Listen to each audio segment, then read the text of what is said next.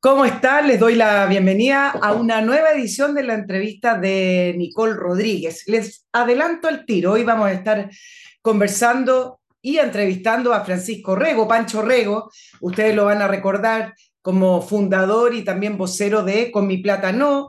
También es vicepresidente de la Mesa de Renovación Nacional y me gustaría obtener de él su mirada acerca del nuevo proceso constituyente, de, esta, de este nuevo acuerdo al que quiere llegar eh, los partidos políticos y también saber cuál es su mirada sobre la posición de la centro derecha en el mapa político del país, qué es lo que tiene que ofrecer la centro derecha eh, en este siglo XXI, en este año 2022 hacia adelante.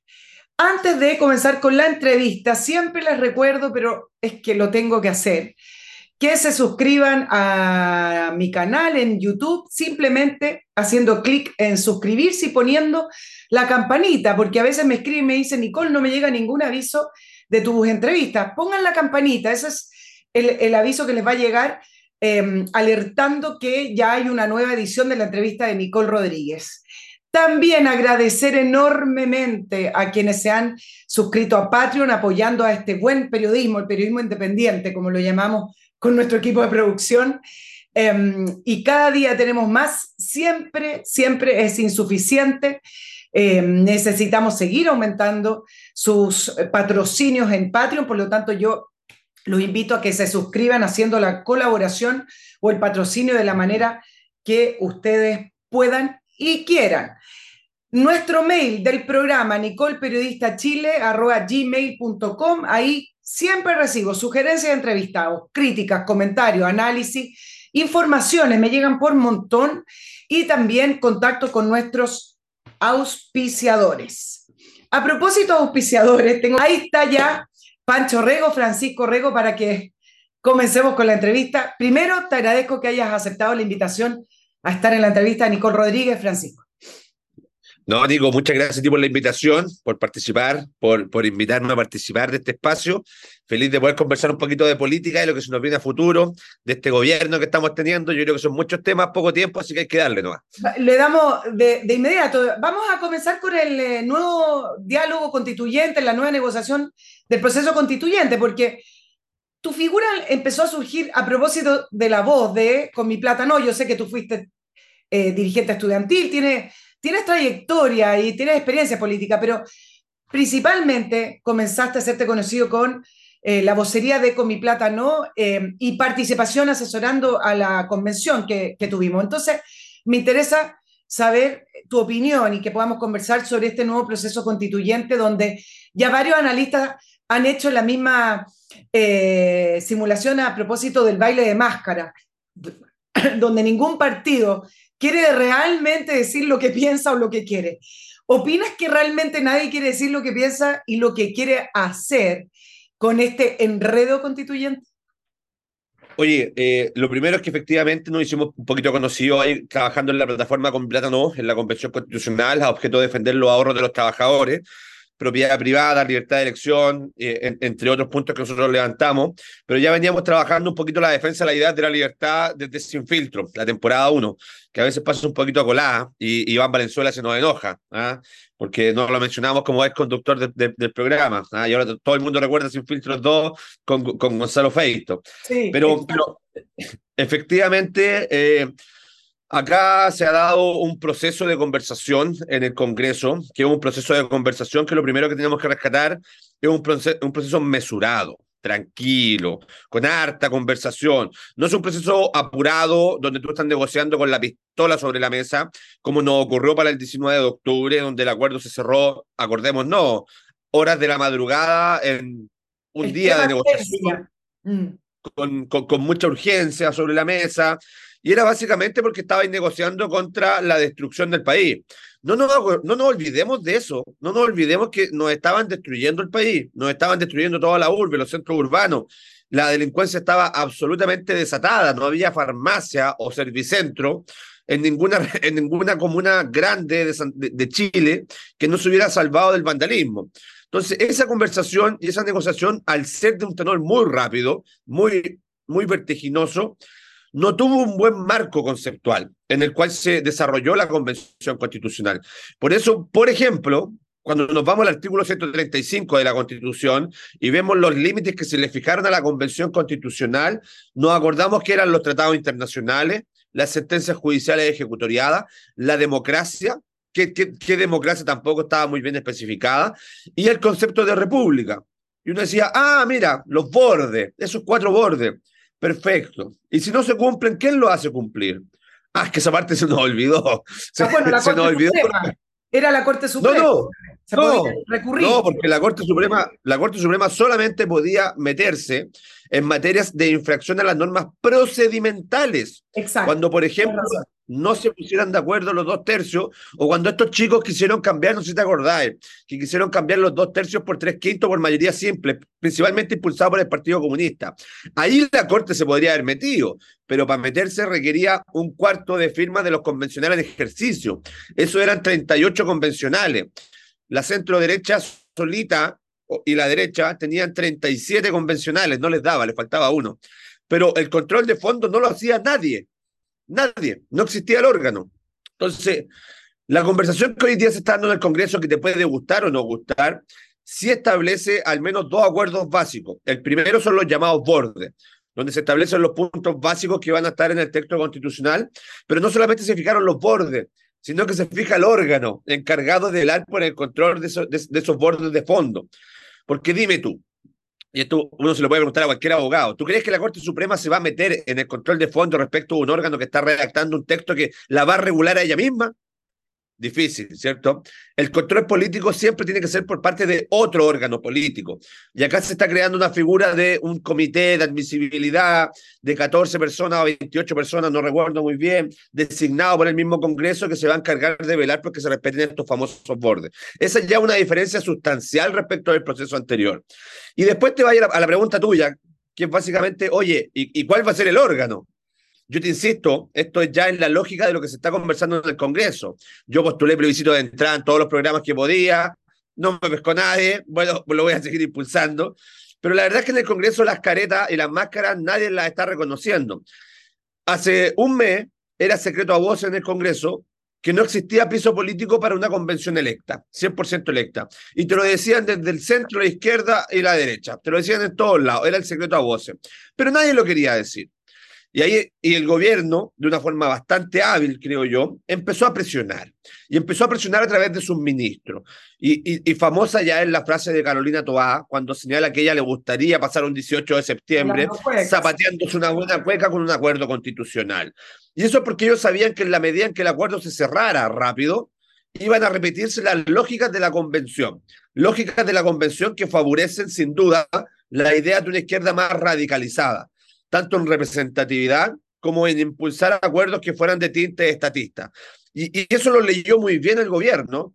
Y hay que decir que Chile Vamos casi pisa el palito. ¿ah? Estuvimos a, centímetros de que, de que, Chile Vamos te aprobar un acuerdo la primera semana. Y ahí, y ahí cuando todos levantamos la alerta dijimos, ay compadre, bájese un poquito la moto, relájese, consulte a las bases, hable con la gente que se la jugó en la campaña. Ese 62% no es solamente de un sector político, de ese tiempo, básicamente de ese tiempo. Y el de ese tiempo ha significado que en la actualidad, hace cuestión de días, personeros como, como Tomás de Rementería, diputado del Partido Socialista, como Raúl Soto, expresidente, Raúl Soto del PPD y expresidente de la Cámara de Diputados, ya están reconociendo públicamente que no hay ningún espacio para un órgano 100% electo. Esa idea para la casa. El problema es que hay ciertos sectores del Partido Socialista que siguen impulsando la teoría de un órgano 100% electo. Yo estoy pensando principalmente en Camilo Escalona, que te vino a desarmar el tablero. Yo creo que las conversaciones hoy en día están por un comité técnico designado por el Congreso, en el peor de los casos de carácter mixto, una parte designada por el Congreso y una parte electa. Estoy pensando y creo creo que estamos en no más de 50 personas y en un plazo de funcionamiento de no más de seis meses. Siento que si no se cierra el acuerdo esta semana, nos vamos a transformar, nos vamos a dilatar hasta el próximo año. ¿Y sabes por qué? Y con esto cierro, para dejarte otra pregunta. Porque el Frente Amplio no quiere acuerdo. Sí. Así de simple. El Frente Amplio y el Partido Comunista no quieren acuerdo porque con la calculadora en mano saben que no van a llegar a un cuarto de, lo, de los convencionales. Bueno, vamos, vamos por parte, Francisco, con respecto a eso. Mira, con respecto a secreto a voces, que nadie quiere ir a elecciones y que además no está el ánimo para una nueva convención replicada como lo que ya vivimos. Siempre me he cuestionado con respecto a la derecha. Hablemos de la derecha y de la centro derecha porque tú estás ahí y tú conoces la interna. ¿Por qué tiene que ser alguien? Ah, algo conoces. ¿Por qué tiene que ser alguien de amarillo? Y acá voy a hacer un, paralelo. Porque se levanta amarillo a decir, eh, antes del 4 de septiembre, ¿saben qué más? Esta constitución así, no. Ok, queremos una nueva constitución, pero no esta.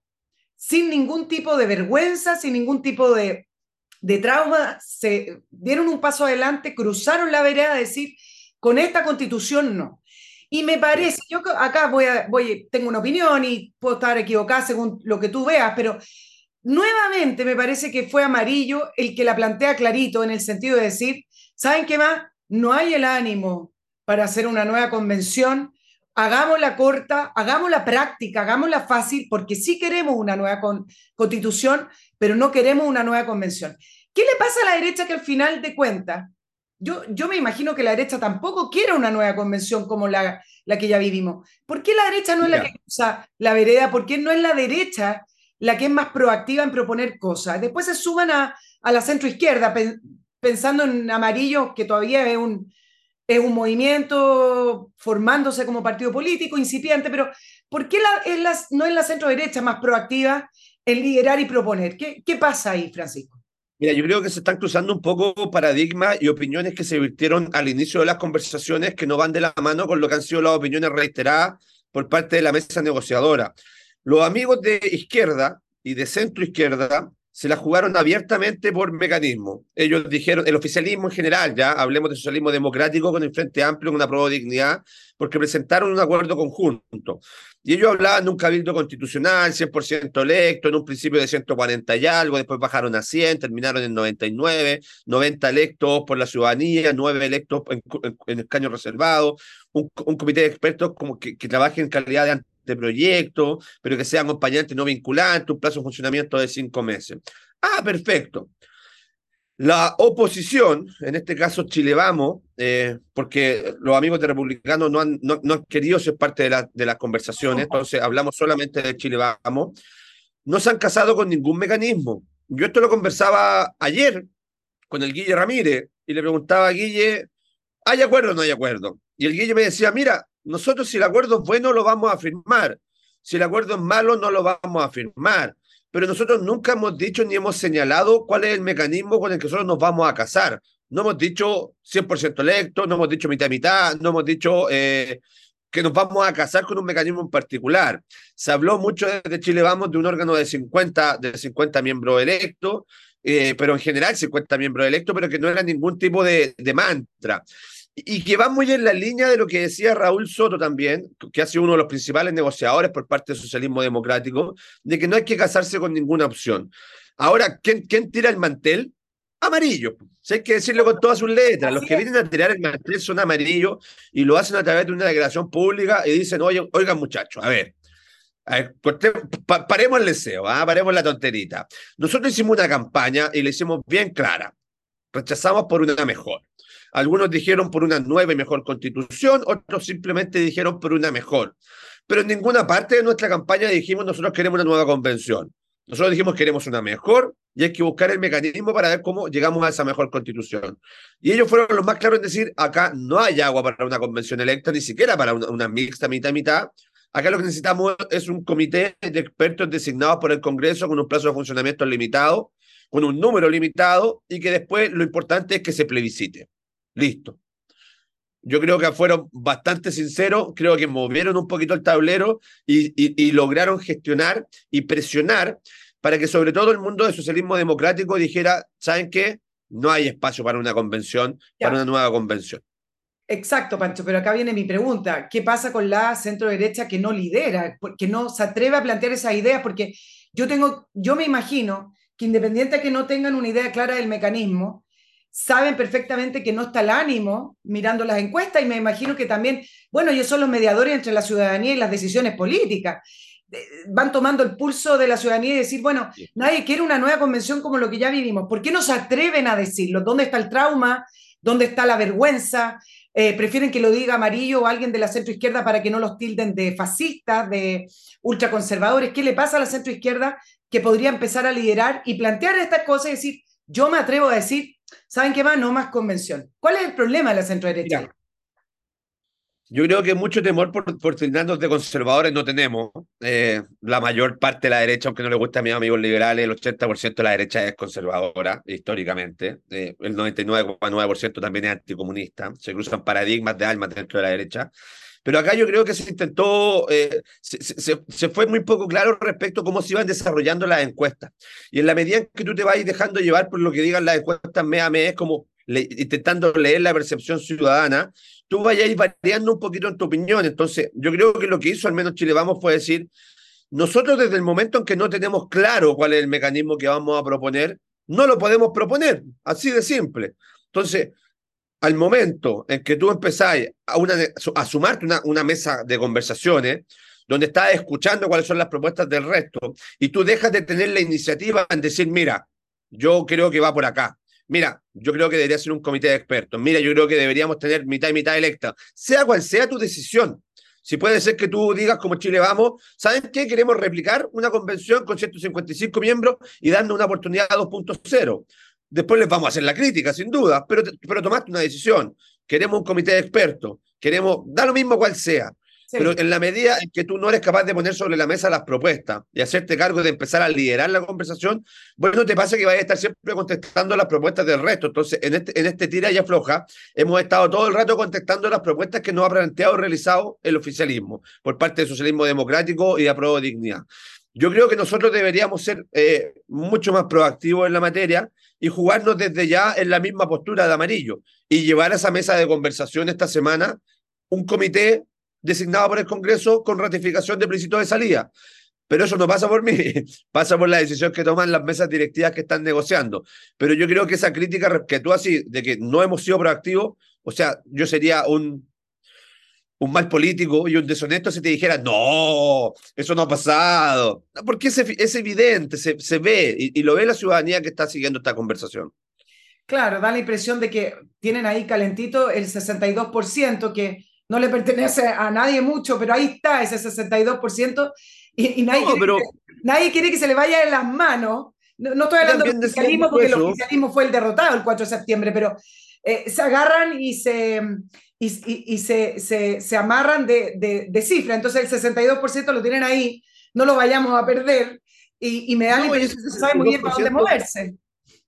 O sea, yo, decía mucho eso, el 62%, y lo sigo pensando, el 62% es transversal, están los amigos del PDG, están los amarillos, están los independientes, está Chile Vamos, está republicano, sin duda, pero ya hay que empezar a reconocer el rol que jugamos dentro de la campaña también, y Exacto. fuimos bastante relevantes para poder obtener ese 62%.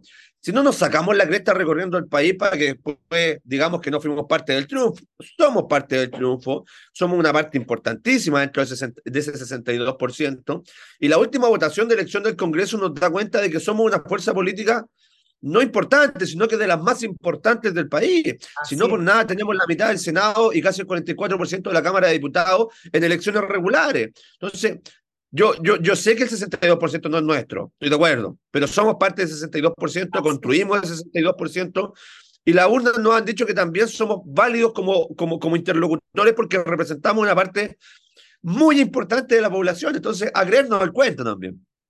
Francisco, te voy a dejar plantear una pregunta porque tengo que saludar a talabarterías chilenas, pero te la dejo plantear para que la pienses. A mí me gusta ir un poquito para atrás ya que la, la historia no termina de escribirse y, y, y, quiero saber si tú realmente crees que Chile necesita una, una nueva constitución, agarrándome de lo que me dijiste al principio de la entrevista en relación a que el acuerdo del, eh, de noviembre del año 2019 fue con la pistola al pecho, fue con eh, un momento de extrema violencia en que sentíamos que Chile se venía abajo completo. Eh, te la dejo planteada. Francisco, te hice esa pregunta antes de la mención a talabartería. ¿Necesitamos, según tu visión, tu, tu, posición además política, una nueva constitución sí. en Chile o realmente fue algo con lo cual la, la izquierda y, y, la oposición del momento a Sebastián Piñera eh, negoció porque era parte de su agenda política?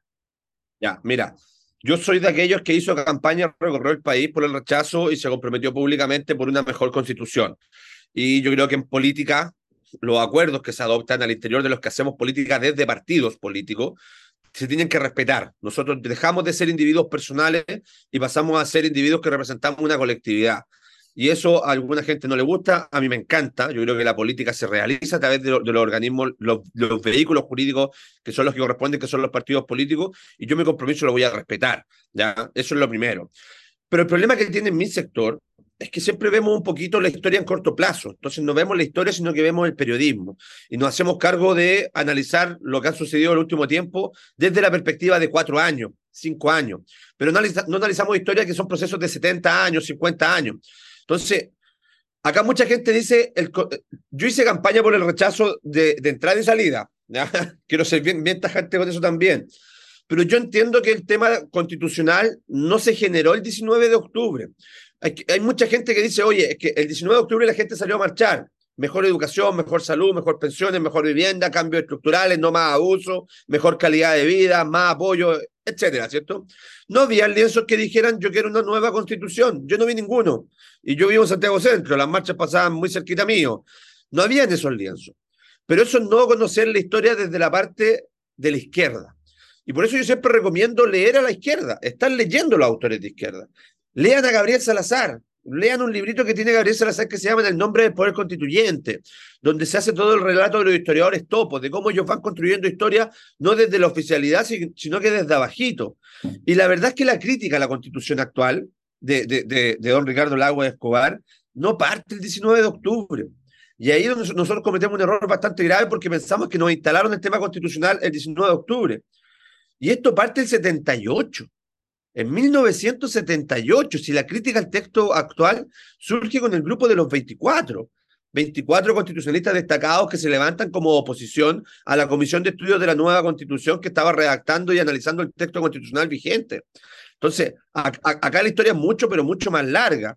Y, y, pese a que el texto constitucional, y esto también lo repito bastante, ha sido objeto de, yo te diría que es la constitución más modificada en la historia de Chile, y, y no me equivoco, o sea, la constitución de 1925 tuvo nueve modificaciones legales, incluyendo la de 1970, que es el Estatuto de Garantías Constitucionales, que en su momento solicitó la democracia cristiana para poder ponerle los votos en el Congreso a Salvador Allende para que fuera electo presidente.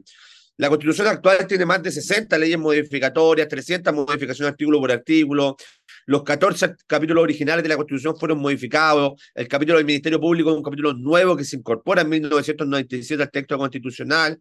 Entonces, ¿dónde está mi reflexión? Yo soy un enamoradizo de la idea, no de los instrumentos. Yo creo que nosotros lo que defendemos son ideas. Y las ideas que están en el texto constitucional vigente, sobre todo en su capítulo primero, que es base de la institucionalidad, son las ideas a las que yo me voy a aferrar, como dice nuestro querido presidente de la República, como perro. Ah, porque ahí están las ideas que me representan como persona. Claro, pero acá es donde vienen los enredos. Tú me dices, bueno, el tema constitucional no surge el 19 de octubre, sino que surge el 78.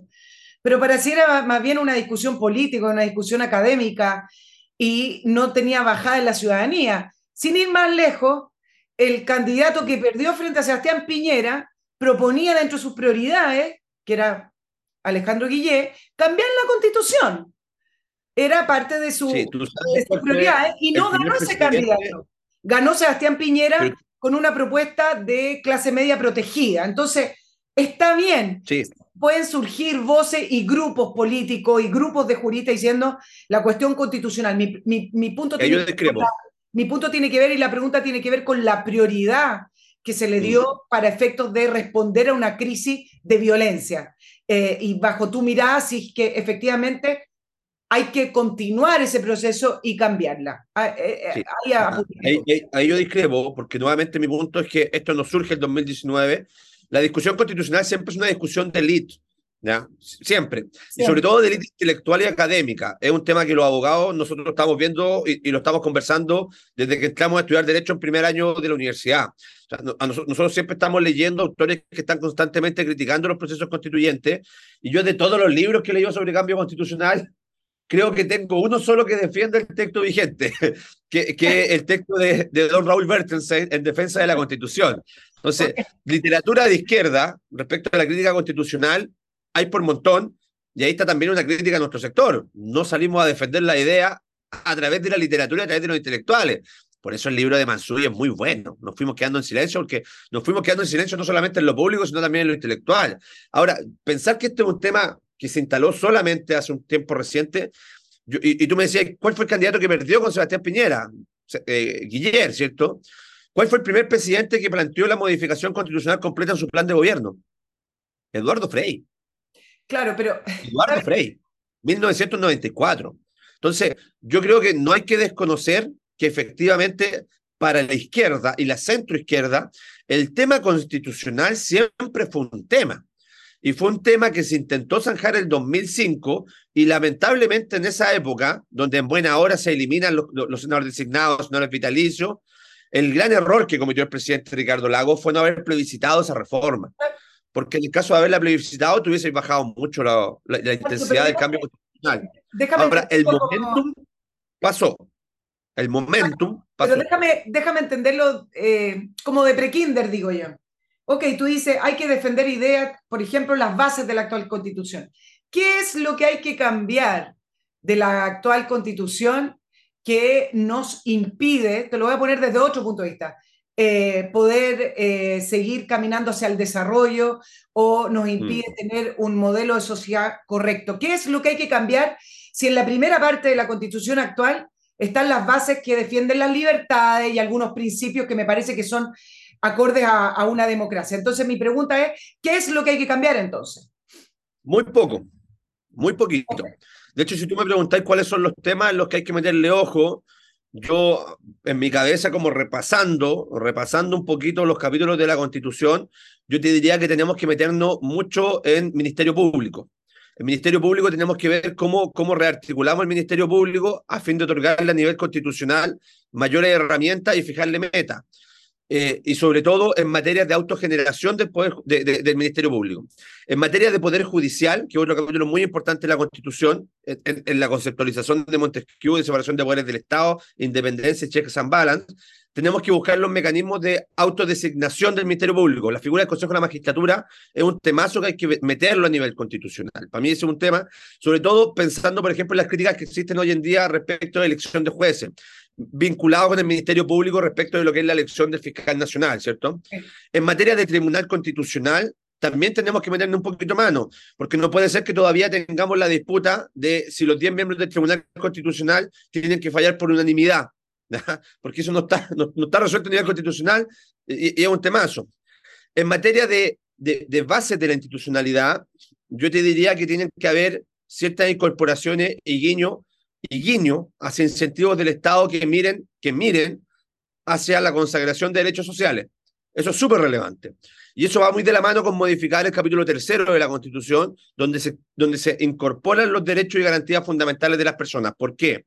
Porque si bien nuestro texto constitucional fue, por ejemplo, pionero, pero pionero, o sea, no, no, no, no, han copiado eh, nuestra protección del medio ambiente, que, que, fuimos la primera que lo puso, no han copiado la figura del recurso de protección, por ejemplo, la Corte de Costa Rica.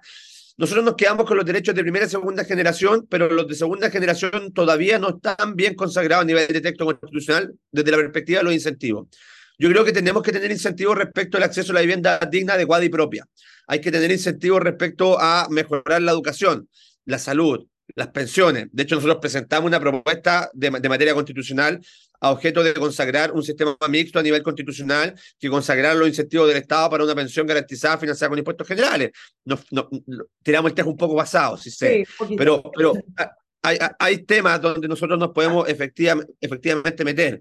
Los mecanismos de reforma constitucional también podríamos, podríamos añadirle un poco. Cuestiones que yo creo que deberíamos incorporar. Nosotros nos jugamos mucho con, con, con, una defensoría de las víctimas, porque la fiscalía no se hace cargo de las víctimas. Entonces, hay que tener a nivel constitucional un organismo que se preocupe de la víctima común y corriente, no, no, no la víctima de violaciones de derechos humanos, de, de detenciones desaparecidas, la víctima común y corriente. entonces, También deberíamos tener incentivo déjame interrumpirte para, decirte para preguntarte lo siguiente. Entonces, si hay contenido en los cuales la centro... lo más importante, perdón, lo más importante. Adelante. Sistema político. Sí, es ahí donde tenemos que meterle mano a la constitución, el sistema político. Nosotros estamos trancados políticamente y ningún gobierno va a poder gobernar bien mientras no tengamos un sistema político que permita destrabar estos entuertos de, de oposición y gobierno. Tenemos un presidencialismo, pero en la práctica funcionamos como un parlamentarismo a la chilena. Entonces, Ahí hay que meter mano. Y creo que eso es lo más importante porque es la salita de máquinas de la Constitución. Bueno, sí, le metieron mano para cambiar el binominal y quedamos en un sistema proporcional que no da mucha gobernabilidad. Entonces, ¿hacia dónde hay que meterle mano ahora? También es proporcional, pero es el proporcional menos proporcional de los proporcionales. Exacto, pero, también es proporcional. hay que meterle mano, pero ¿hacia dónde le metemos mano? Cambiamos nuevamente el sistema el sistema electoral en Congreso? ¿Volvemos al binominal o le metemos mano al presidencialismo? Ah, ah, o sea, si me preguntáis a mí, sí, volvemos al binominal. Yo no sé por qué lo cambiamos. De hecho, ya, miremos un poquito Inglaterra. Ahí se van a volver más locos, nos van a decir, ya estáis, volviendo un poquito más locos.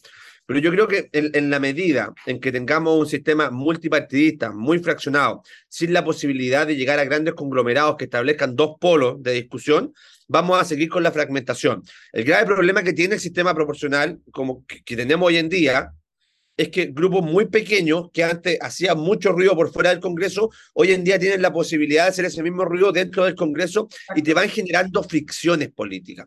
Entonces, yo creo que ahí necesitamos que los expertos, los verdaderos expertos, ya no el pelado va de la tía Pikachu o la Lisa Loncón, sino que los verdaderos expertos nos digan, mira, estos son los modelos internacionales acá tenemos estas ventajas, estas desventajas. ¿Hacia dónde podríamos mirar nosotros? Pero siempre partiendo de la tesis de que tenemos un sistema multipartidista que es la base de todos los problemas que tenemos con los sistemas de representatividad. Francisco, pero el tema de los expertos, también te lo planteo porque ganaron espacio los expertos, dejaron atrás a los independientes, al, al, vecino, al vecino para que escriba la constitución, sino que ahora reemplazaron y pasamos de los independientes a los expertos, pero los expertos tampoco son neutros. Entonces, ¿no, te da la, impresión de que el famoso tema de apoyar tanto a los expertos también podría causar una desilusión en la gente, en la línea en que al final se van a dar cuenta que no existe el experto neutro que está por sobre cualquier consideración como una especie de consejo de todas las tierras, sino que más bien son expertos que tienen también una línea política y una línea ideológica, ¿no? Oye, el mejor ejemplo de ello es ver a Fernando Adria experto. Experto. Bueno, abogado, no sé si experto, pero abogado. No, no, yo te lo digo, experto, de tomo y lomo, ¿ah? un, un, autor al menos conocido en el mundo académico, un profesor destacado de la Universidad de Chile, con varios, varios, varios libros a, a, su hombro y debates bastante interesantes con, con, con Crispy, con Ruiz Tagle. No, te puede gustar o no gustar, pero experto es. Lo mismo Jaime Baza, te puede gustar o no gustar, a mí no me gusta, pero yo tengo sus libros. ¿ah? y estos libros tiene el hombre, entonces escribe.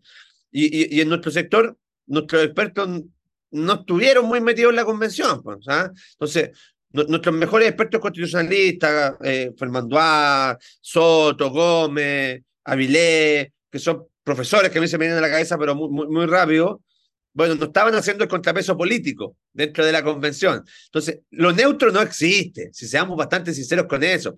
Es como cuando a mí me enseñan en la universidad, en Constitucional 1, que hay constituciones ideologizadas y constituciones neutras. No existen las constituciones neutras. Si desde el momento en que tú adoptas decisiones como que es más importante el rol del Estado o la persona, ya estáis tomando decisiones políticas que te, que te ponen en vereda opuesta. Si la principal diferencia entre derecha y izquierda es persona, rol del Estado y, y principio de realidad. Así de simple. Pero cuando se habla de constituciones neutras, en realidad lo que te quieren decir es que la constitución permite, la medida como está escrita, quizás una constitución más minimalista, permite que los gobiernos de turno puedan hacer reformas y cambios según la agenda o el programa de gobierno. Ah, me, parece que por ahí va la mano cuando habla. También queda claro, pero eso no es neutro. ¿Ah? Eh, eh, esas son constituciones bastante minimalistas que permitan margen de acción, pero desde el momento en que tú optas por un sistema político estáis decidiendo. O sea, Exacto. Desde el momento en que, decimos que somos república y no, y no monarquía, ya tomamos una decisión política. Exacto. Eh, déjame preguntarte, yo te pregunté entonces qué es lo que hay que cambiar de la constitución y, y mi pregunta tenía un sentido.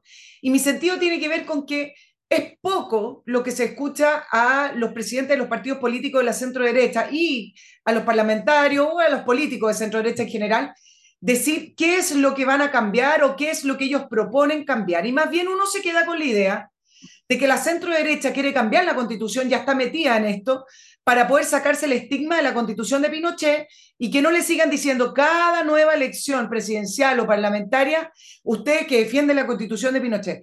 Mm. Queda esa sensación ante el vacío de contenido, Francisco. ¿Por qué no defienden los contenidos como tú, por ejemplo, hoy me pudiste responder la pregunta de los contenidos? Ya, es que yo trabajé en la Convención Constitucional y, me dedico mucho al derecho constitucional, entonces pero bueno. yo, no sé eh, eh, eh, si, si Guille, Jaime o Diego están tan metidos o estuvieron con toda la información que tuve yo en la convención. Entonces, por ejemplo, yo sigo dándole vuelta a qué más hay que cambiar y me empiezo a acordar de todas las iniciativas que presentamos como asesores junto a los convencionales. Y, por ejemplo, el Estatuto de Protección del Medio Ambiente que nosotros presentamos es que era de lujo nos hicimos cargo de principios de sostenibilidad, de sustentabilidad, de respeto al medio ambiente, de inversión, de, de verdad presentamos un muy buen estatuto. Ahí tenía otro punto, donde podéis meterle mucha cabeza. La, la, derecha y la centro derecha en la convención constitucional presentó iniciativas en todas las áreas donde había que presentar iniciativas. Incluso presentamos iniciativas para actualizar la regulación de la propiedad privada. Mira, cuestiones que, que, siempre se han visto como muy tabú dentro de nuestro sector. Sí. nosotros presentamos iniciativas en, en materia de tribunal constitucional, de designación, de atribuciones. No, nos hicimos, por ejemplo, muy cargo del control preventivo. Y dijimos, mira, acá démosle una vuelta, veamos si solamente nos quedamos con control represivo. Entonces, esa pega se hizo. Y tenemos hoy en Zoom y, yo estoy muy conforme porque lo que hicimos fue defender muchas ideas y el sector nuestro se cuadró con los principios con los que había que cuadrarse. Cuando hablamos de familia, Estado, persona, individuo, propiedad privada, libertad de emprendimiento, libertad de elección, derecho, derecho a elegir el colegio, derecho de preferente a los padres, yo me di cuenta que todas esas peleas que uno decía, oye, esta derecha es más blandita, esta derecha es más dura, bueno, en los principios básicos nos pusimos de acuerdo. Y eso es lo, eso es lo relevante para nosotros como sector, que no nos mareamos en los, en los principios básicos de, nuestro sector político. Entonces, ahí yo creo que hay, que hay, que, hay un, temazo porque esa, información está. Donde creo que hay que darle un, un doble check, porque no estamos muy de acuerdo todavía en el sistema político. Y creo que es fundamental. Pero a mí lo que, me, lo que principalmente me llamó la atención del proceso que vivimos con la nueva convención, con la constitución constituyente, es que esas bases y esos principios que tú dices nos pusimos de acuerdo para defenderla. Por ejemplo, tú con, con mi plata no, ¿no es cierto? Eh, por ejemplo, con respecto al derecho de los padres a decidir de la educación de los hijos. Bueno, el punto es que surgieron de movimientos sociales. Yo no sé si todas las personas que apoyaron esos, esos movimientos son personas que no han participado en la vida política. En tu caso, tú sí, otros no. Pero, me, pero llama tremendamente la atención que esos principios de libertad deberían haber sido defendidos por la centro derecha, pero sin embargo fueron esos principios levantados por movimientos ciudadanos. ¿Qué pasó ahí, Francisco? ¿Por, qué está de defender? No, yo ahí también discrepo. Porque hay que hacer la distinción entre lo que es la defensa de las ideas por parte de nuestros parlamentarios, nuestros diputados, nuestros senadores, nuestros alcaldes, concejales, gobernadores, y, y, la pega que se hizo en la convención. Yo de verdad en la convención me saco el sombrero porque los 37 convencionales que tuvimos, yo que me tuve que, no, no te voy a decir mamar, porque fue muy interesante trabajar en la convención constitucional, lo tengo destacado en mi currículum, eh, todos los discursos de nuestros convencionales siempre estaban basados en esa idea. Y hay discursos espectaculares, o sea, no, hubo convencional que no se preocupara de sus intervenciones hacer guiño a nuestra idea. Y de verdad la defensa de la idea de la libertad, aunque suene súper cliché, la, idea de la libertad, la sociedad libre. No me parece cliché, ¿ah? menos en estos tiempos, donde uno ve que hay bastante retroceso en la libertad. De, cliché no me parece nada. No, no, yo, yo creo que es un discurso que mucha gente defendamos la idea de la libertad pero cuando entramos a libertad positiva y libertad negativa nos perdemos un poquito. Entonces, ya, para allá voy, ¿cachai? Yo creo que es muy relevante. De, hecho, yo soy el principal impulsor en todas mis intervenciones de la idea de la libertad, de la sociedad libre, pero, pero como acá estamos depurando un poquito más y metiéndole martillo y picota, creo que también tenemos que hacernos cargo de ver en, qué conceptualización entendemos la libertad. Porque no es lo mismo un, un joviano que un loquiano, que un, que, un, que, que, lea Rousseau y democracia participativa por sobre representativa. ¿ya? Pero para eso estamos también, para meterle un poquito más de, de, de, de, cabecita. El tema es que yo sí siento que lo hicieron muy bien esos muchachos. Y yo estoy muy orgulloso de la pega que hicieron. Desde los que yo pensaba que eran los más blanditos hasta los más, yo pensaba que eran los más duros. Esa misma defensa no la veo en los matinales. Ahí sí yo te digo, sí, ahí tenéis toda la razón. Yo ahí, veo que, por ejemplo, tengo parlamentarios impulsando los retiros sin saber que eso puede afectar la inflación y que eso le rebota a la gente más pobre y se las come por el impuesto de la mediana. Y ahí yo digo, chuta, nos falta. ¿Ah? y ahí yo digo, deberíamos haber más compadres siendo vehementes en los matinales. O sea, yo las veces que me inviten a un matinal llego preparadísimo y con ganas de defender todo con un diente. Y, y la gente que está más constantemente en esos medios, uno realmente dice, puta, se achancharon, como que se quedaron ahí. Mientras que tenemos una vehemencia en los muchachos del Frente Amplio, donde los cabros están jugándose la vida en cada, en cada entrevista que dan. Y yo quiero eso mismo en mi sector. me imagino. Ahora, mira lo que pasa con la, el, concepto de Estado social y democrático de derechos, donde la, la centro derecha se sumó inmediatamente. Hay como una especie de consenso en que la constitución, la nueva constitución, debe ser un Estado social y democrático de derechos. Pero también hay diferencias con respecto a los derechos sociales, Francisco. Y, y, yo soy una persona que trabaja en esto, leo y me cuesta. Me cuesta muchísimo. a mí también. No, no, no, escucha, me cuesta no el trabajo, el, el, trabajo me cuesta un montón, pero ese no es el punto. El punto es que me cuesta entender la diferencia de lo que propone la centro derecha con respecto a los derechos sociales y lo que propone la izquierda. No las, bastante simple. ¿Por qué no levantan las diferencias? Porque al final de cuentas, entonces, pareciera que la centro derecha se suma a la idea de la izquierda o de la centro izquierda. yo te diría que primero porque estamos en un proceso de negociación y están muy preocupados hoy en día, como ya fijaron los bordes, y en los bordes se fijaron ideas que son nuestras, como que ese punto está check. Y hoy día están todos metidos en la negociación de cuál es el órgano. ¿Cuál es el tema con el Estado Social y Democrático de Derecho? Es que depende del autor que tú leas, la definición que te va a dar de un Estado Social y Democrático de Derecho. Y depende del país que tú estés mirando, va a depender de cómo es ese Estado Social y Democrático de Derecho. Entonces, la Constitución de Ecuador y de Bolivia se definen como Estado Social y Democrático de Derecho. Y también lo hace la de España y la de Alemania. ¿Es lo mismo España y Alemania que Bolivia? Claro que no. ¿Dónde está la, la, diferencia? Que cuando yo veo y reviso la constitución alemana y me, y, me, consagro un Estado social y democrático de derechos, porque lo que hace es colocar los incentivos en que el Estado, en la medida en que tenga mayor recaudación tributaria, se pueda hacer cargo de proveer derechos sociales a aquellas personas que más lo necesitan, pero al mismo tiempo me consagra expresamente la subsidiariedad, yo digo, ah, mira, se puede, se puede, y ese es el modelo que yo estoy mirando, y por eso cuando yo te digo Estado social democrático de derechos, perfecto, siempre y cuando me garanticen la libertad de elección, porque esa es la gran diferencia que tenemos entre modelos que son mucho más totalitarios y modelos donde hay una, una, participación conjunta del mundo público y el privado. Si tú lees la constitución de Ecuador en particular, se habla mucho de un concepto de economía, que es la economía comunitaria, circuitos cortos comunitarios. Y eso es lo que está enfocado, cuando tú haces el doble check respecto a esa constitución, es que el rol del Estado va a ser de planificar, sancionar, participar y regular la economía. Entonces, ¿qué pasa con eso? El Estado crece, crece, crece. Y en la medida en que un Estado crece, los particulares perdemos libertad de elección.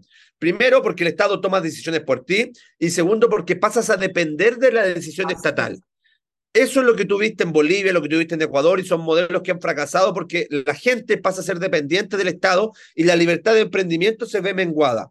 Y si algo nos ha demostrado la modernización exacerbada que ha vivido este país a través del capitalismo, porque hay que decirlo con todas sus letras, es que la única forma de tener emprendimiento, crecimiento, desarrollo es a través de la libre iniciativa particular.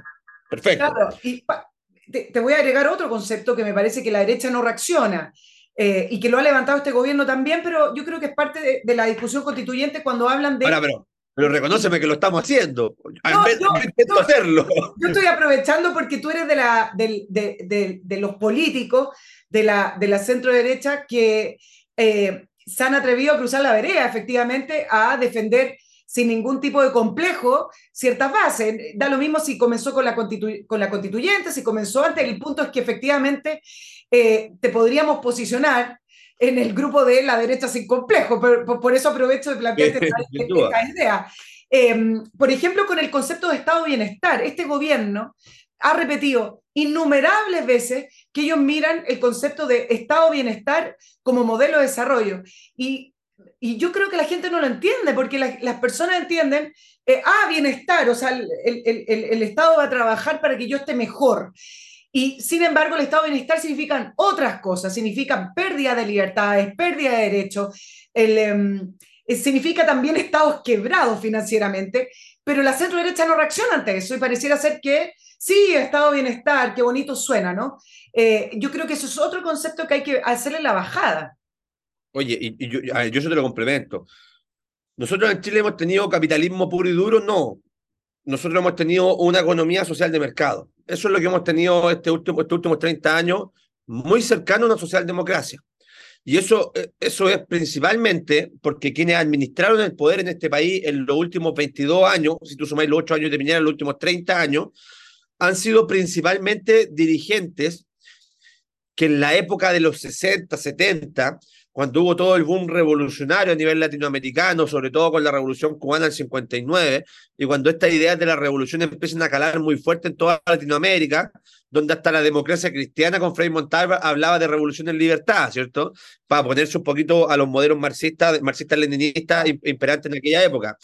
Pero, pero todos estos dirigentes, sobre todo del Partido Socialista, que a veces hay que mirar mucho la historia del Partido Socialista, porque el Partido Socialista fue un partido que en 1967 se declaró abiertamente por la vía armada en Chile, para llegar al poder, en el famoso Congreso de Chillán, y con dirigentes impulsando abiertamente esa tesis.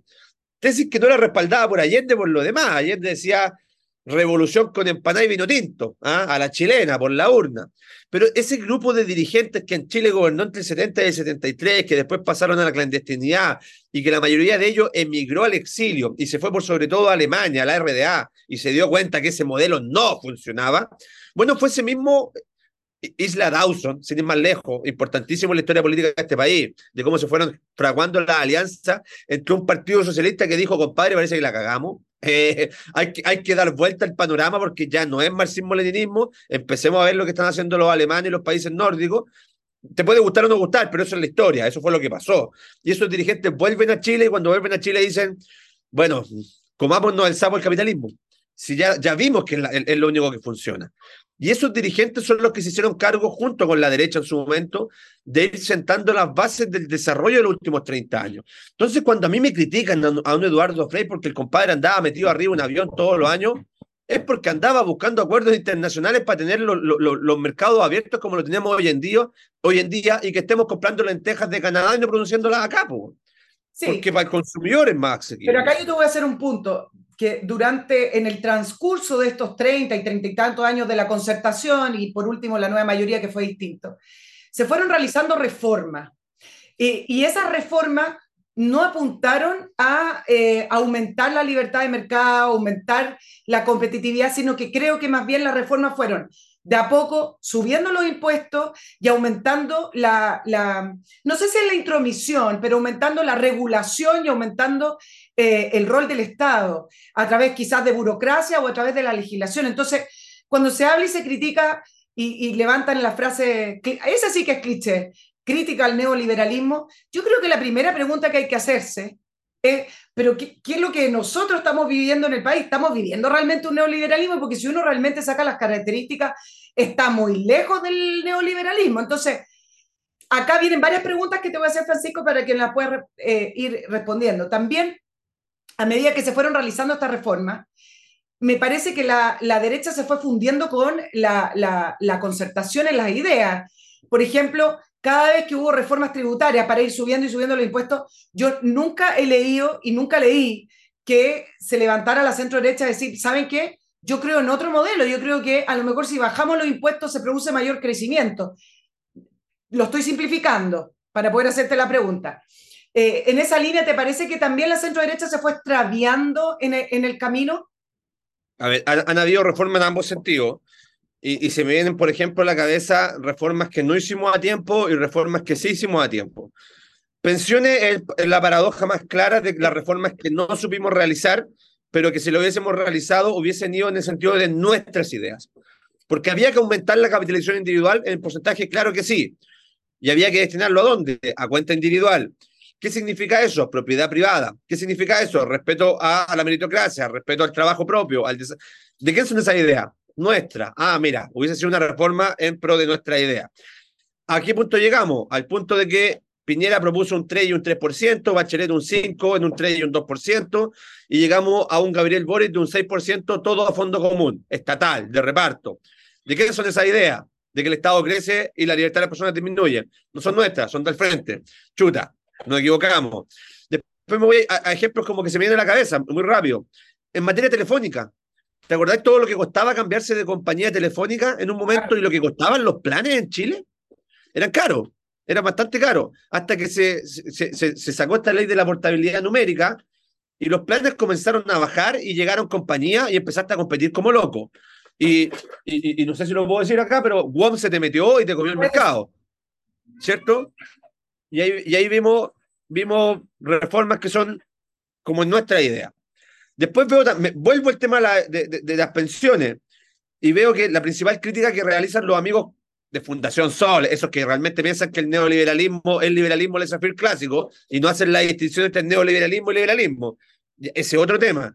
Pero estos muchachos lo que nos dicen, oye, acá la, la, la FP tienen utilidades de miles de millones de pesos eh, mensuales. Ya, pero compadre, analicemos los factores del mercado. ¿Cuántos, cuántos clientes hay? A ah, 11 millones de inscritos, chuta. Imagínate Falabella con 11 millones, ¿cómo estaría el dueño Falabella feliz con esa cantidad de clientes? ya está no, son 11 millones, son 5.8 activos, 6 millones. Ya, pero muchachos, son 6 millones de clientes fidelizados todos los meses. ¿Para cuántos actores? 8 chuta.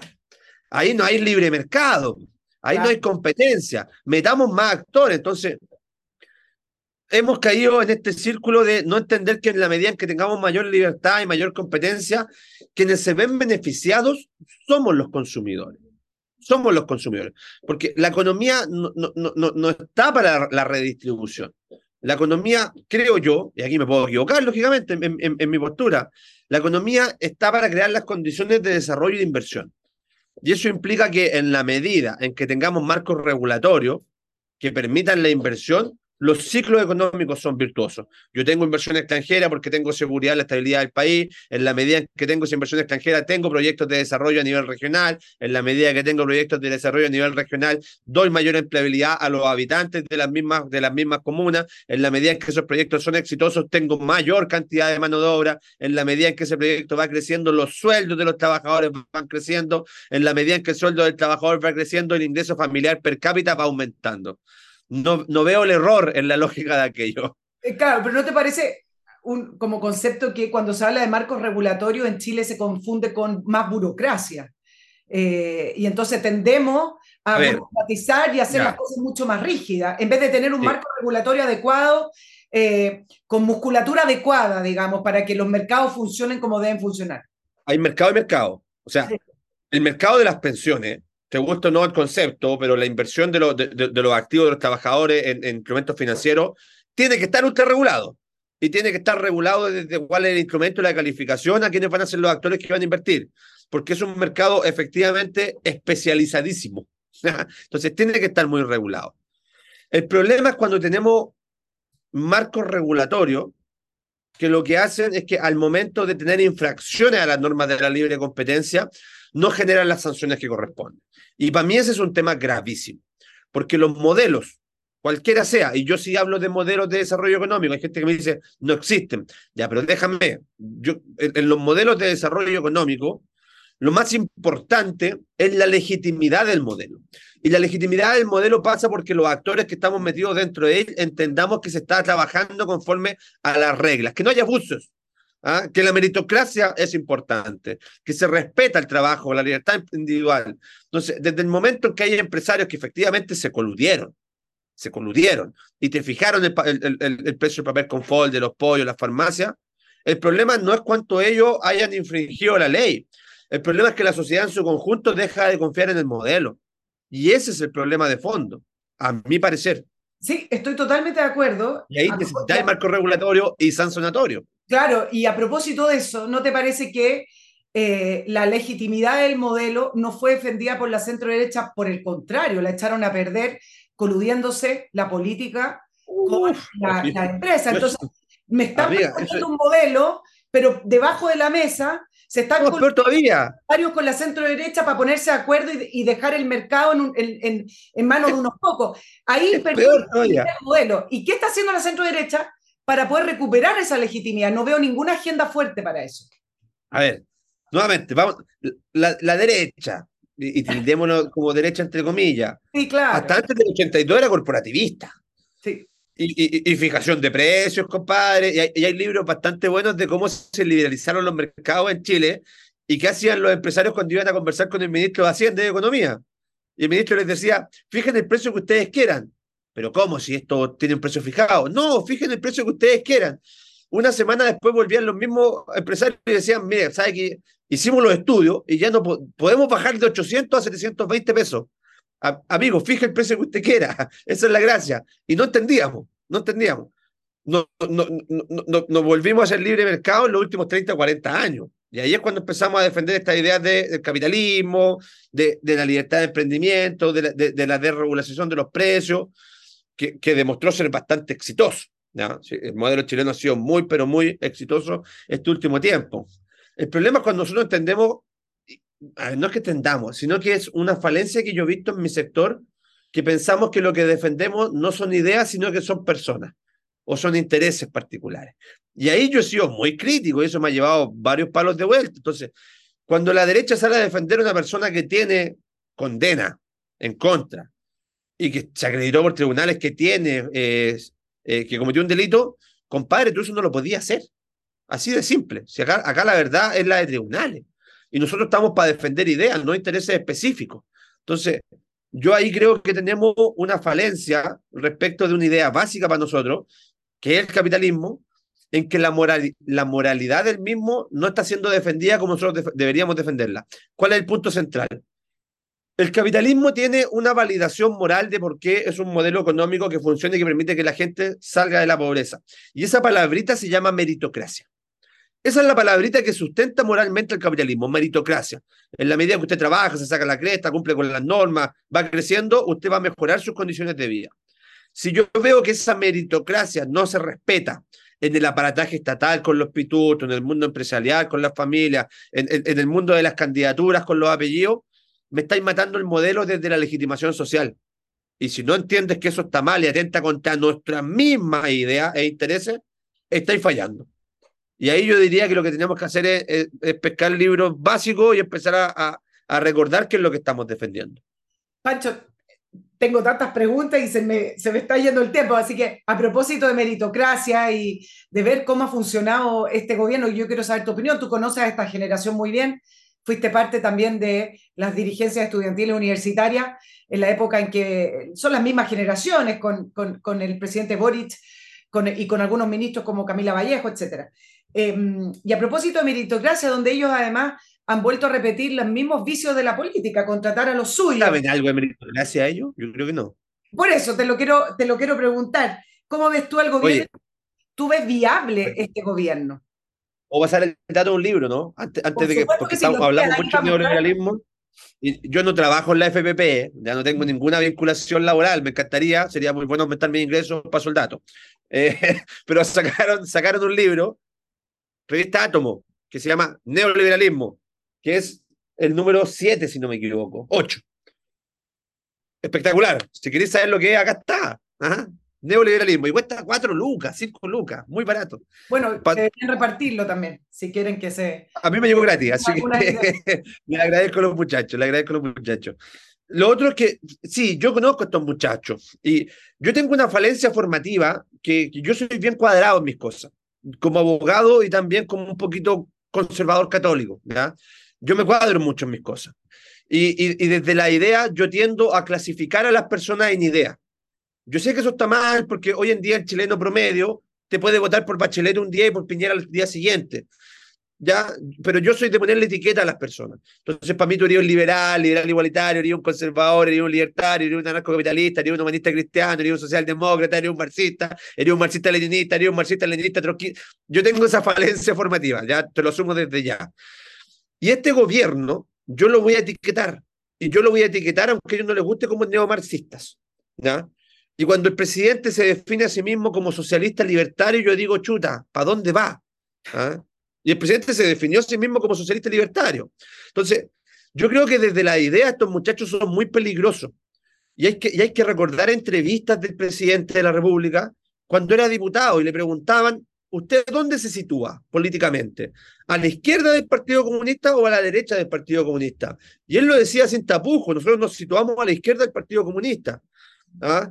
Entonces, yo veo que la idea que estos muchachos impulsaron durante todo este tiempo, y te estoy hablando de 2000, en política nacional, 2011-2012, incursión de, los, incursión de los primeros cuatro diputados del Frente Amplio, Giorgio Jackson, Camila Vallejo, la Carol Cariola y Gabriel Boric, y te hablo un poquito más anterior, 2009, 2007, cuando el movimiento autonomista se empieza a tomar la Universidad de Chile y Revolución Democrática le empieza a hacer la collera al gremialismo en la católica. ¿ah? El NAU, ya, el NAU.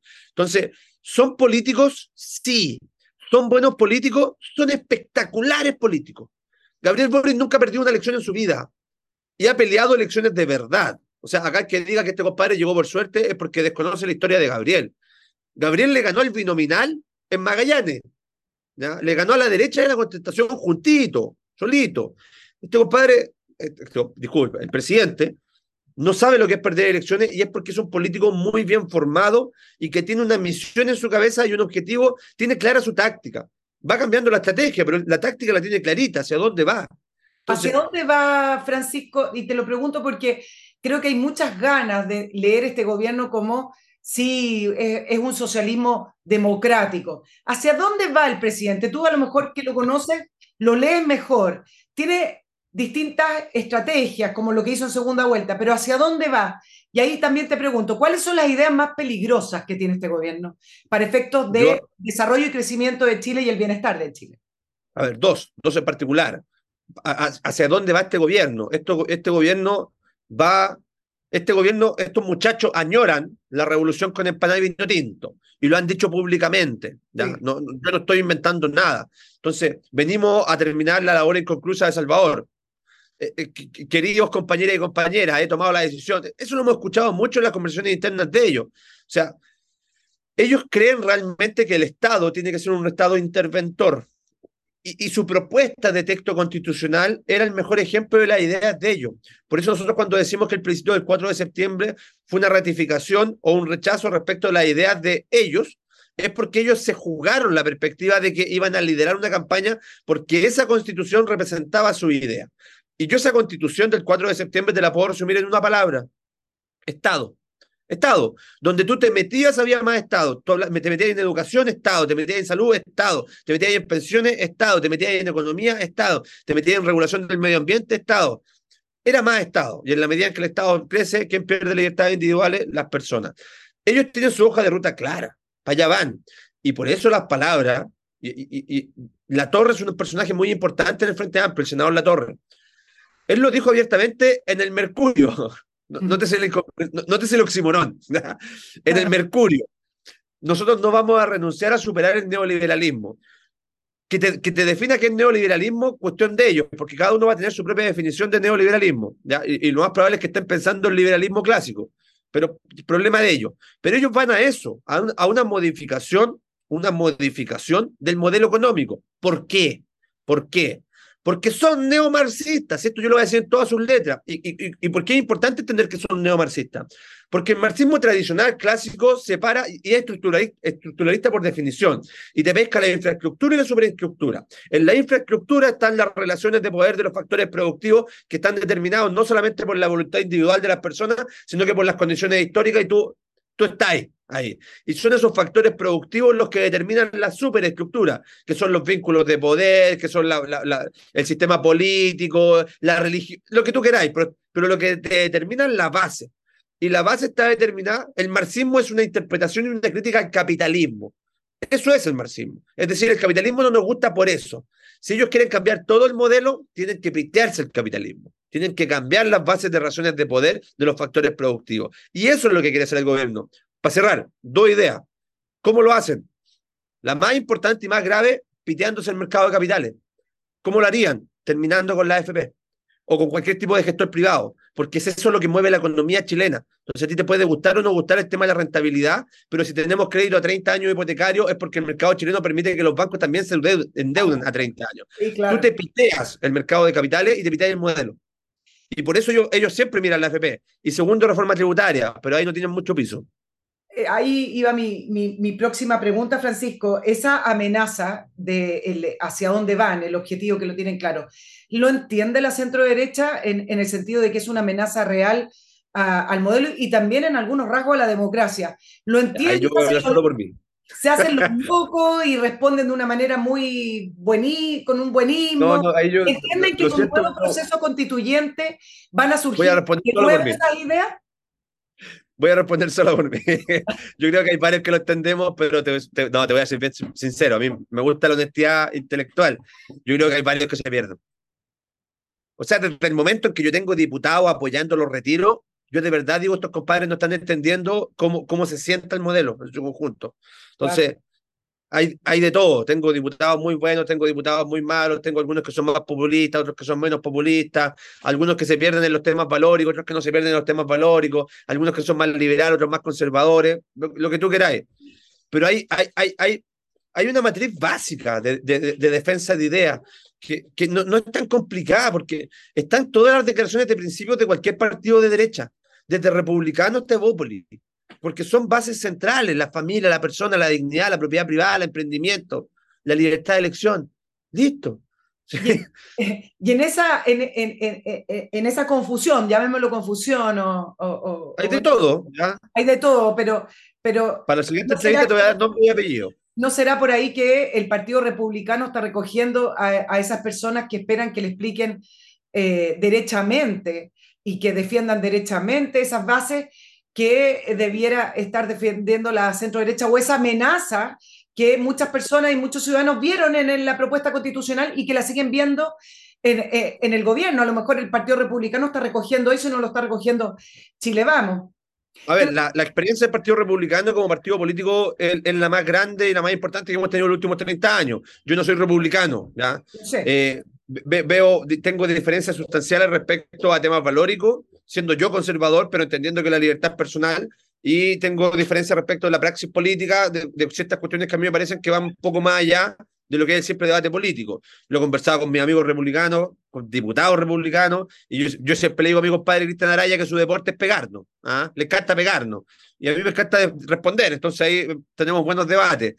El tema es que históricamente ellos metieron 14 diputados en una sola elección, les fue muy bien, muy bien. Pero yo soy un convencido de que los acuerdos se logran a través de impulsar el diálogo del centro político. Y, esa es mi visión, y por eso yo soy de Chile Vamos, y me van a decir derecha blandita, bueno, todo lo que tú queráis, ya, pero sí lo soy, lo soy. Soy bien duro en la defensa de la idea, pero, pero a mí me gusta dialogar en política, no tomar posiciones. Y ese es un problema que hemos tenido con la acusación de contradicciones que se da entre polos. Y a mí no me parece que esté mal, pero creo que todos cumplimos un rol distinto. Mi rol no es ese. Francisco, tengo, tengo que terminar, ya llevamos más de una hora y estaría dos horas, pero en la última CADEM tú figuraste dentro de, de, las figuras emergentes de la centro derecha con un 62% de conocimiento. Eh, ¿Sabías que iba a aparecer en la CADEM? ¿Te parece relevante? ¿Va en la línea de tus objetivos políticos de poder seguir creciendo políticamente y levantarte como un eh, líder dentro de la centro derecha o para ti irrelevante y Tú, tú, no quieres estar en primera línea y quieres estar en más académico o apoyando de otra manera. No, a ver, yo por definición política me defino a mí mismo como un actor político. Y eso implica que uno, uno valoriza y revaloriza la profesión de la política. A mí no me gusta que políticos lleguen con una guitarra. Porque no, porque, porque no, no, es la forma. Es, el presidente de tu partido. Y, y, y, lo he dicho, y, se lo dije a él. Yo creo que hay forma y forma de hacer las cosas. Yo, a, mí me podéis criticar lo que queráis, de que soy un tipo hiperventilado, que le levanto la voz, que me, se, me, se, me, escapan los enanitos de vez en cuando, que soy muy apasionado, pero siempre desde la idea. Yo jamás voy a atacar personalmente a un compadre al frente, voy a hacer mofa de cuestiones que, que, que no son defensa de ideas. Entonces, yo creo que la política es una profesión, que hay que revalidarla. Creo que estamos en política por tres puntos principales y todo político no debería olvidarse nunca de eso. Bien común, por eso estamos en política, no, no, estamos por tener portadas de diario, por tener un programa de televisión. Estamos porque estamos convencidos de que de verdad podemos incidir en la vida de las personas a través de la política pública, mejorándole las condiciones de vida. Y eso es el bien común. Segundo, porque respetamos la dignidad del ser humano y es un principio fundamental que sobre todo los amigos de izquierda se, se olvidan mucho porque piensan que las personas son reemplazables, marxismo puro y duro. Y el tercer elemento es, la felicidad. que nos olvidamos que tenemos, tenemos que ser felices y tenemos el derecho a ser felices. Tres elementos básicos de la política. Donde, donde yo me veo de aquí a futuro, donde sea necesario. Si hoy en día estamos cumpliendo un rol, estamos, yo hablo como tercera persona, como si fuera de verdad un político electo. Estoy, estoy cumpliendo un rol público en la defensa de la idea en medios de comunicación. Y eso ha permitido alzar la voz por mucha gente que no tenía esa voz. Algunos están contentos con lo que hago, otros piensan que soy medio blandito, otros dicen que soy un vendido, otros que soy un genio, no sé, hay de todo, ¿ya? Hay de todo. Pero creo que el rol está determinado por la contingencia histórica. ¿Me gustaría ser un político electo por la ciudadanía? Sí, pues. El político que no te diga que quiere ser presidente de la República porque te está mintiendo. Pancho, pero te lo preguntaba en el sentido de que una de las críticas a la centro derecha es que no ha encontrado el tono para hacer oposición y ha estado muy eh, involucrada en el nuevo proceso constituyente, por lo tanto se ha diluido el, eh, el, el, rol de oposición y de plantear las ideas que le hagan contrapeso al gobierno.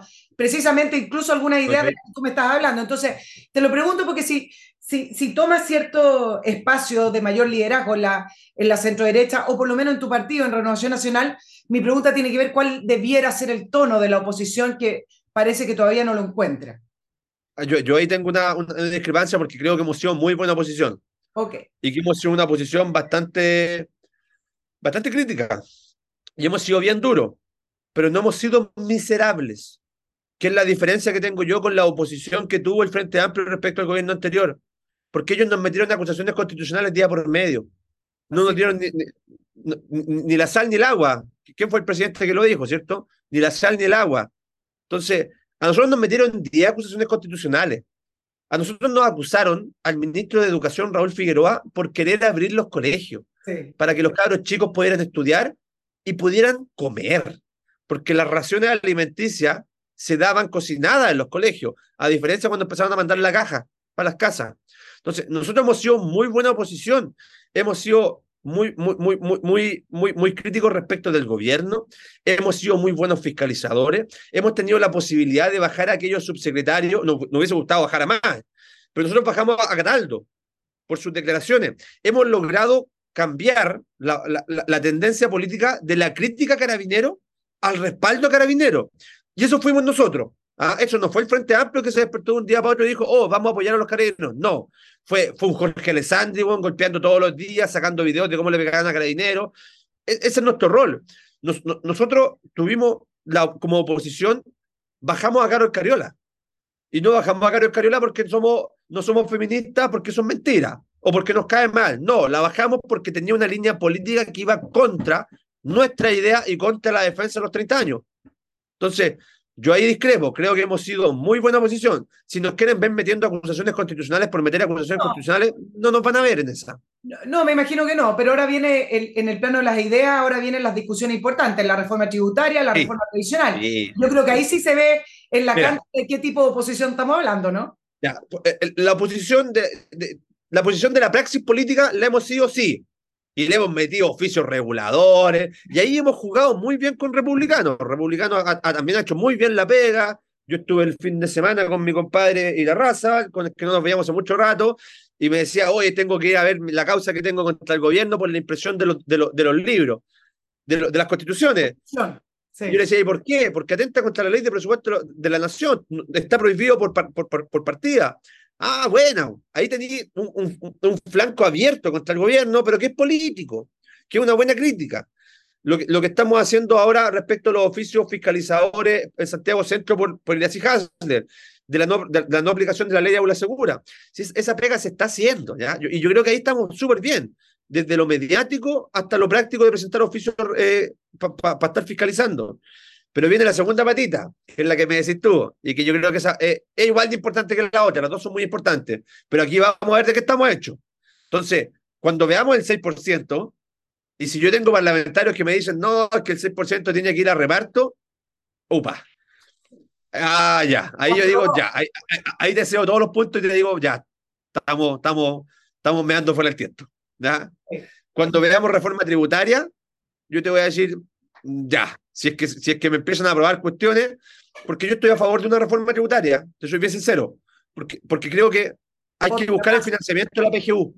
La PGU es fundamental, tenemos que financiarla de alguna forma. Y eso puede ser a través de reforma, que es el peor de los casos, o redistribución. A mí me encantaría redistribución, sobre todo pensando que hay 5 mil millones de dólares del presupuesto de la nación que se pierden. Que tener las lucas, hay que buscarla pero hay que financiar esa pensión garantizada universal. A eso iba mi punto. ¿Por qué la, no aprovechan de levantar eh, la idea de condicionar la aprobación a lo mejor de parte de la reforma tributaria, pero disminúyame el Estado, saque la grasa, disminúyame el mal gasto, sáqueme los programas que tienen mala calificación y que siguen funcionando?